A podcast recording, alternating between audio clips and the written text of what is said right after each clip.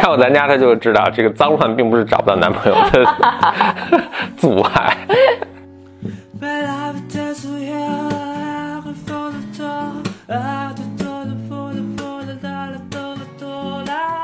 有另外一个 human beings，在他在试图理解你。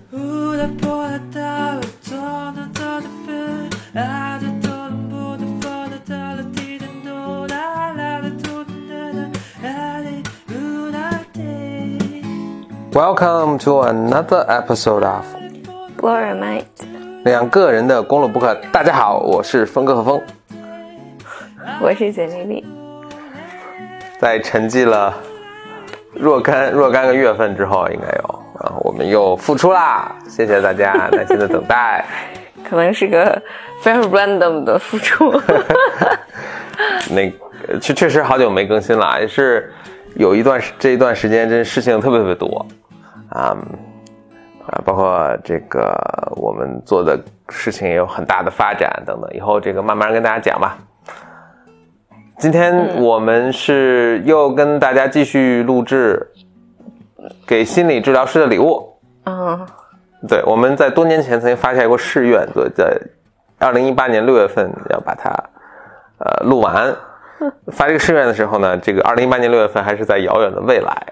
后来眨眼间发现一六月份马上就要到了，所以我们会快马加鞭把它录完。真的假的？至少向这个方向努力吧。那我们今天会讲哪几章呢？行，那我看上次应该是讲到五十五章了，嗯，所以这次就是我打算把从五十六一直讲到六十。好，嗯嗯呃，对，第五十六章呢，亚龙讲的就是。说在不同的病人之间给自己留一些时间，是说我在看第一位来访和第二位来访之间留时间，是这意思吗？对对，嗯，它整体上或者总结下来，这篇很短，但整整体总结下来就是，嗯，就其实是要留给自己一些自我照顾的时间，以及课间休息这样。对，当然这不是他的原话，他的原话说只要是在。就是你不要把病人一个病人完了，接下来见另一个病人，然后中间你应该有些间隙，间隙呢你可以整理你的笔记，然后你可以思考这些问题。嗯，然后他说亚龙很逗，他说那个，嗯，他说十分钟也许都不够，你需要十五分钟。我听也没多少，对我听听也没多少，而且是不是一般都是这样吗？对，我我我知道的好像都是这样嘛。对，实际上那个。因为我自己现见来访者很少嘛，嗯，所以我你是隔了三天一般再见。我我我我我如果放在同一天的话，一般至少间隔半个小时。我觉得这样我自己比较从容，我觉得来访者也比较从容。虽然这样你不会经历这种，你下一个来访者有可能提前到了，然后嗯，比如来访者来访者之间可能会撞上的，嗯，你不会经历这种尴尬，嗯，然后嗯。当然，实际上，就很多来访者是，嗯，他当然是带着自己的想象投射过来的嘛，所以很多来访者会认为咨询师可能只是工作这一个小时或五十分钟就结束了，但其实不是，咨询师正常状况下他都要重新来，呃，反思整个咨询的回放一下，嗯，然后在更早期的训练里面，很多督导是会要求咨询师写逐字稿的，嗯，就是。那得他有强大的记忆力，能把这个过程复复现在自己脑海里。是是，然后当然，咨询师的这个复述或者重新的这个记录，不一定会是准确的。嗯嗯，就是咨询师在这个小节中他记得什么，然后也是其实督导过程中比较重要的督导材料。嗯，他也是帮助咨询师来。呃，理解整个个案过程中发生了什么很重要的东西，所以实际上对于尤其对于新手咨询师来讲，你做一做一个小节咨询，可能有两个小节的时间是在呃重新整理这一个小节，嗯，然后对，所以亚龙因为写这本书，那这个比例还挺高的，一比二，那嗯，那岂不是如果他一天工作，比如八到九个小时，他只能做三个？来访了。对于新手咨询师是的因为他需要有一对一的个案呃督导啊等等明，白，嗯所以实际上这个时间是要比十十到十五分钟是大大更多的。嗯嗯，然后紧接着第五十七章呢，他讲的就是说，呃，咨询咨询师当在这个过程中，在咨询过程中感觉到自己被卡住的时候，亚龙，反正亚龙一直是一致的，他就说被卡住是指没有没有进展嘛？他们之间的工作关系？嗯，亚龙的这一篇里面，他讲的是我脑袋里此时此刻这个东西太多，然后或者说我顾虑讲的这个你会不会这么想，或者讲那个会不会这个，嗯然后这不知做如何做决断，对对，你你这对对对，或者之前你的一些东西和现在的东西有矛盾，嗯，然后我不知道该怎么做这个干预的时候，他说直接的把你的顾虑讲出来，嗯，呃，当然这是亚龙一家之言了，就是如果你听这个，如果你这几年来 跟跟着我们，如果在两年前你有听过咱这，在我我想咱们这个是《权力的游戏》，一次播啊播的特开心，看了一集，然后等了一年半再播第二集，对，演员都长大了，如果如果如果你呃或者你读过《心理治疗师礼物》这本书的话，你会知道亚龙是一直在这件事情上，至少这个时期吧，他的态度都是你要对病人坦诚，你不知道要讲。嗯当然，我自己有一些老师啊，还有一些朋友是更谨慎的在这上面。但回到亚龙这本书上来讲，他就说，怎么讲？我看的时候也不完全是，这不不完全是个真诚的事情。嗯，怎么讲呢？就是咨询师，你在这个时候也有一些判断，嗯嗯，带着你对你这个来访者的理解，来讲出你的困境。嗯比如说，嗯，我们这个小节其实你讨论，呃，你和这个人的关系，你讨论五十分钟了，然后或者四十分钟了，但其实我并不知道这个我们的这个谈话的走向是什么。嗯。嗯。嗯，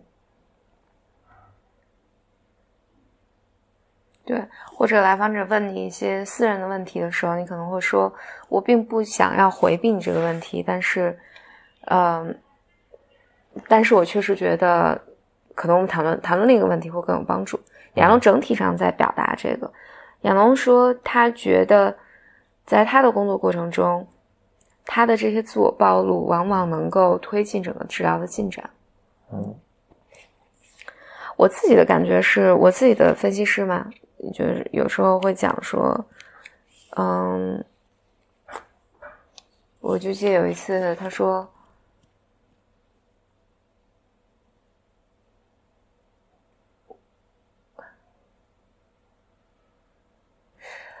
他说那个整个这个小节，我觉得你特别远，嗯，嗯然后我不知道你你真的想表达的是什么。然后我想了想，我说：“哎呀，我说我也不知道，因为就是我这两天整个感觉整个人都很飘，就是就是你没有办法 make a sense 对我自己的这些。”他说：“啊，same here。”嗯就他非常诚恳的表达了，他说我也不知道你在干嘛。就这个 somehow 对于我来讲是个 relief，就是嗯我觉得、啊，好像这不 make sense 也是 OK 的。嗯，嗯那后来我发现我的治疗师经常这么做，经常非常诚恳地表达说，我现在搞不清楚你的你你你你你你的目标是什么，或者你在讲什么。然后到第五十八章呢，亚龙就讲到了家访，嗯，哎，我想回到刚才那个那个 point 上面，就是因为很多时候来访者是很想从咨询中寻找一定的确定性，嗯，就这个确定性，无论是你能带给我一些答案，或者是你给我一些答案。当然，我觉得对于没有经验的来访者来讲，更多的期待是：哎，我花了钱给你，你你应该给我一个确定性的答案。嗯你你是不能承认你是没有确定性的。是嗯嗯，当然这这往往是个过程。实际上，当咨询师来坦诚自己没有这个确定性，然后让这个反而在很多时候能带给来访者一些信心，就这段关系是更更诚恳的。嗯嗯嗯，然后回到第五十八章家访，家访这个是很有意思一件事儿，就是亚龙他就在这提到说，他会去到这个来访者的家里做家访，所以这个是其实特别违背我们比较传统的心理咨询的这个呃教育的吧，就是说，你和所有你来访者的见面都是在你的。咨询室这个空间里面，然后是不能被打破的，存在设置等等。然后我从来没做过家访，我也没有遇到过我的督导做过家访，或者呃，我身边的有人做过家访，所以我在这上面没有发言权。所以我只是讲讲亚龙是怎么说的吧。亚龙就是说，他每次的家访都能带给他一些新的关于病人的信息，对病人有更多的了解。他家访是访问。这个病还是这个人呢？还是他家人？还是看他家里的环境？去他家里的环境。OK，他会跟他的，比如说什么，这个这个这个伴侣啊，什么老婆孩子什么交流吗？好像他这上面没有。就看一眼。对，这上面没有。嗯，OK。嗯，他说的都是，比如说，他去一个家家访里面。嗯，他说的很有趣。亚龙在这说很有趣，比如说，他说一个很漂亮的姑娘来找他求助，就说我找不着男朋友。嗯，这种问题也找的真是。对啊，就是他没有办法和男性建立很好的关系。嗯，然后但他做了家访之后，发现这个女生的整个家里就特别脏、特别乱。嗯嗯，说来的男生都会被吓跑，就是因为这个原因。我也觉得很奇怪嘛，像 养了养了这么总结这个问题。那 那他家，干嘛？那这个后面他会再去更深追，后面有什么心理原因吗？为什么他家里这么脏那么乱呢？或者为什么故意把这么脏乱的展现给他？为可能的男朋友看。按道理来讲，他应该咨询中紧紧接着会讨论这个问题。但是亚龙在这书上有什么？亚龙是没看过咱家，我天！看过咱家，他就知道这个脏乱并不是找不到男朋友的 阻碍。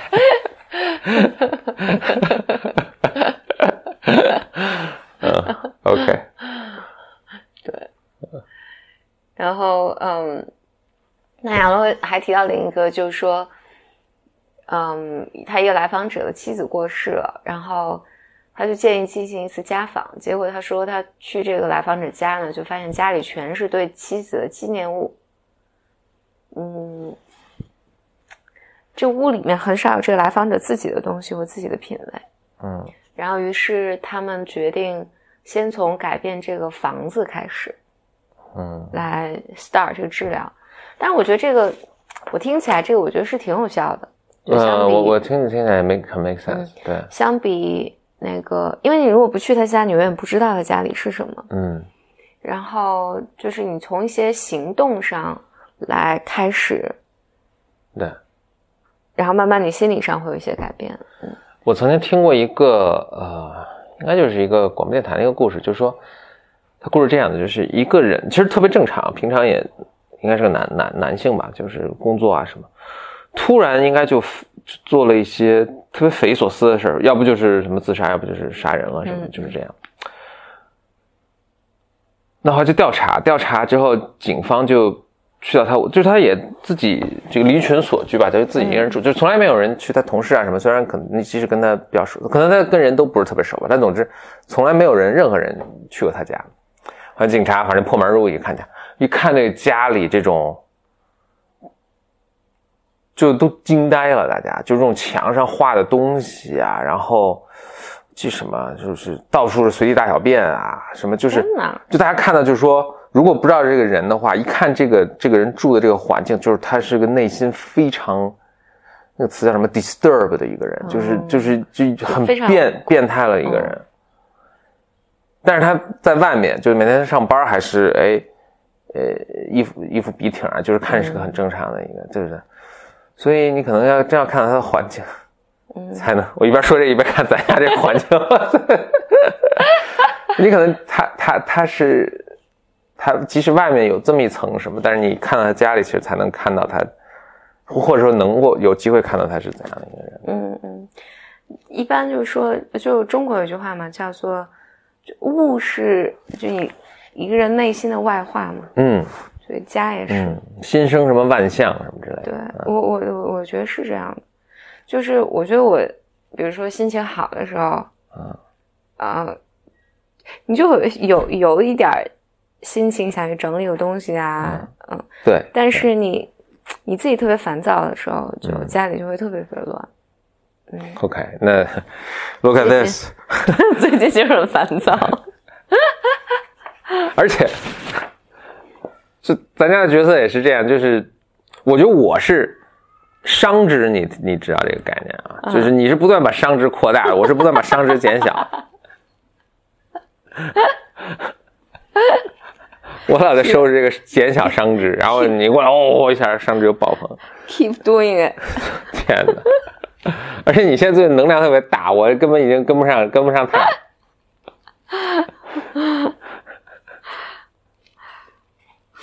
好吧。OK，然后，嗯，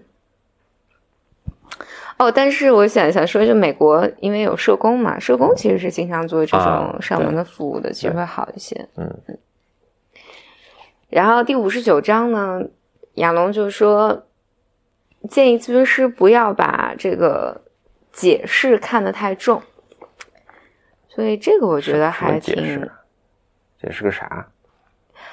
就是咨询师经常会给你一些解释嘛，或者偶尔给你一些解释，就是说，哎，你这么做，就像你刚才那些，比如他房子这么乱，就是他有意的，其实是想阻阻挡男性，吓走男性，吓走嗯。男性，就就这类似于这样的解释吧。OK，嗯，不要把这当个凳儿。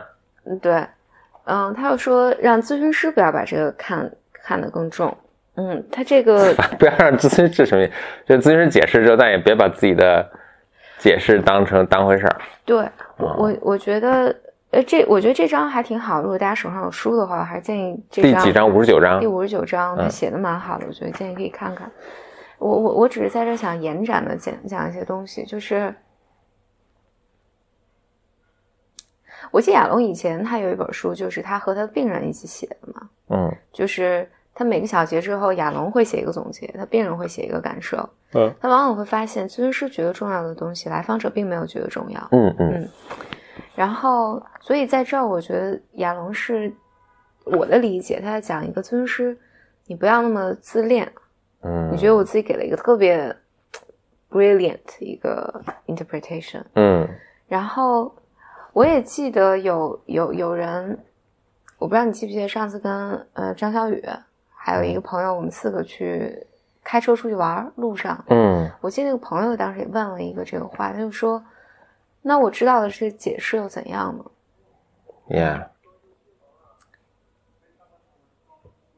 我记得我当时还给了一个比较复杂的解释，但是我我觉得我现在把那个重述说出来有点困难，嗯，但我想重新说一遍，嗯。就是其实咨询中咨询师给你这个解释，它是对的或者不对的，其实没有那么重要，嗯。因为一件事情它是从不同角度有无数种这种解释的可能性，嗯。就你有可能就还刚才说那个女孩儿，嗯。那她有可能是就我内心就真的是想用这种方式吓走男性，或者嗯。我觉得我不值得一个男性被爱被一个男性爱，或者嗯等等等等，就就觉得有有各种各样的解释的可能性。或者他就是因为他懒。对，或者就是我，他或者他说我认同了我爸身上这部分，因为我如果啊不在，我如果真的开始收拾这个东西，我跟我爸爸最终的那一点点连接也没了，就有无数种可能性。嗯这种任何一种可能性，你听起来都会是啊，都都都是没都自洽。对，都、嗯都都能说得通。嗯但是真正这个解释的意义在于，咨询师在那一刻有另外一个 human beings 嗯在，他在试图理解你，然后试图试图跟你建立一个连接。其实往往这个连接感是更重要的。，Yeah，当然，他当当他给出你一些解释的时候，这些解释可能能够帮助你去理解你里面的一些情绪。嗯然后这个过程是重要的，但最终这个解释对不对，其实是无所谓的。嗯嗯，然后嗯，我就记得我我我我之前一直有一个毛病嘛，就是我应该是在二十多岁的时候还总是咬指甲。嗯我记得这个当时我做了各种各样的方式去阻止自己咬指甲这个事儿，比如什么涂指甲油啊，就是嗯，在这涂辣椒油。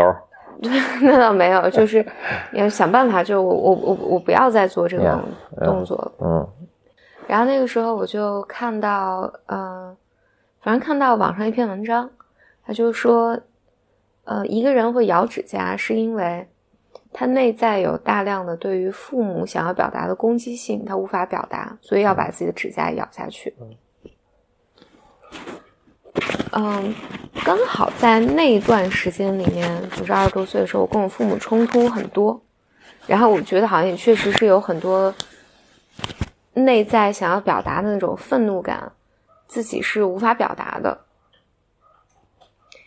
就相跑，在我看到这个剧之后，我的那个咬指甲的这个行为就没有了，所以，所以在回来再看的时候，就是，嗯，你很难说，就是这个解释就是完全正确。我咬指甲就是因为我真的对我父母有些攻攻击性没有办法表达，但是在那一段时间里面，我自己刚好觉得内在的一部分情绪被看到了，或者被认可了，或者被替代性表达出来了，然后我这个行为就消失了。